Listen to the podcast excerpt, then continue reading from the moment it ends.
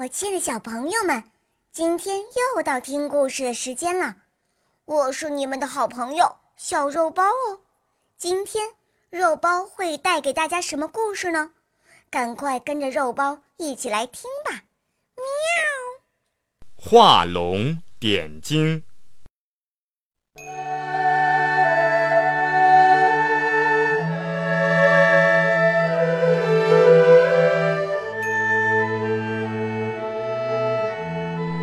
前有个很了不起的画家，名叫张僧繇。他画的人好像会张口说话，鸟好像能展翅飞翔。人们非常喜欢他的画，连当时的皇帝梁武帝也不例外。有一次，梁武帝。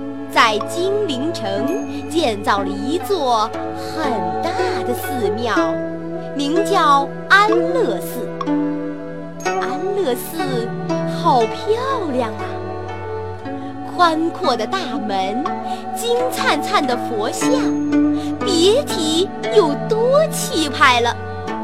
皇帝欣赏完整座寺庙，也满意的点了。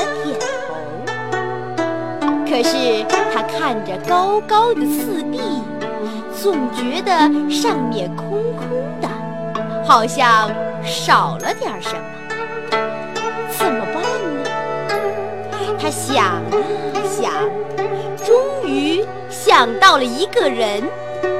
对了，张僧繇，让他在上面画上一幅画，不就十全十美了吗？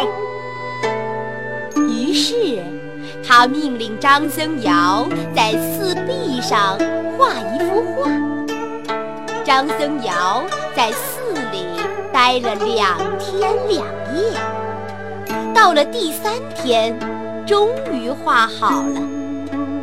人们急着想看他的画，一大早就纷纷跑到寺里来了。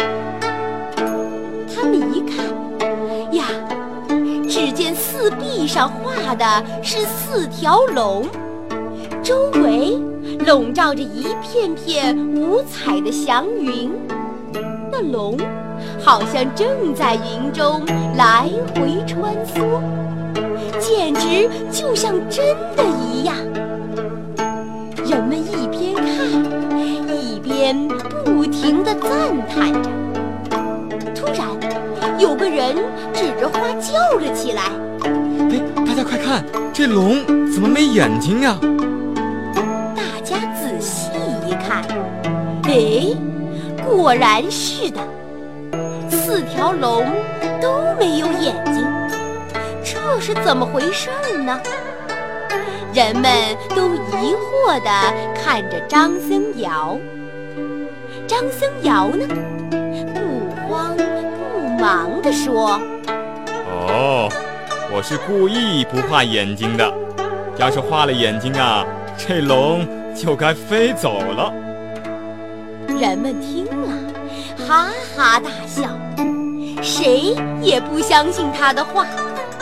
那个最先发现龙没有眼睛的人，笑得最厉害，还说：“嘿。”你可太会吹牛了，我还真不信，这龙多了一双眼睛就能变活了。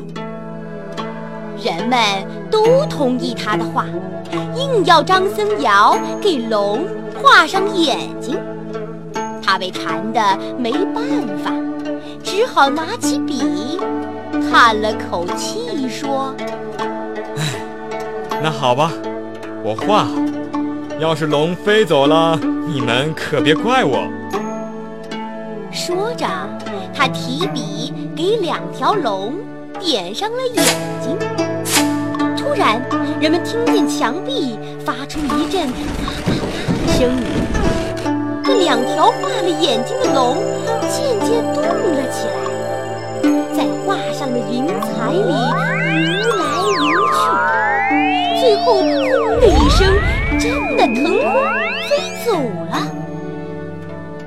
再，看没画眼睛的两条龙，仍然留在墙壁上。这一下可把大家给吓坏了，他们终于相信了张僧繇的话，再也不叫他给龙画眼睛了。这个成语呢，就叫画龙点睛，是说写文章时用一两句话点明主题，就像给龙点上眼睛一样。能让内容变得更加生动。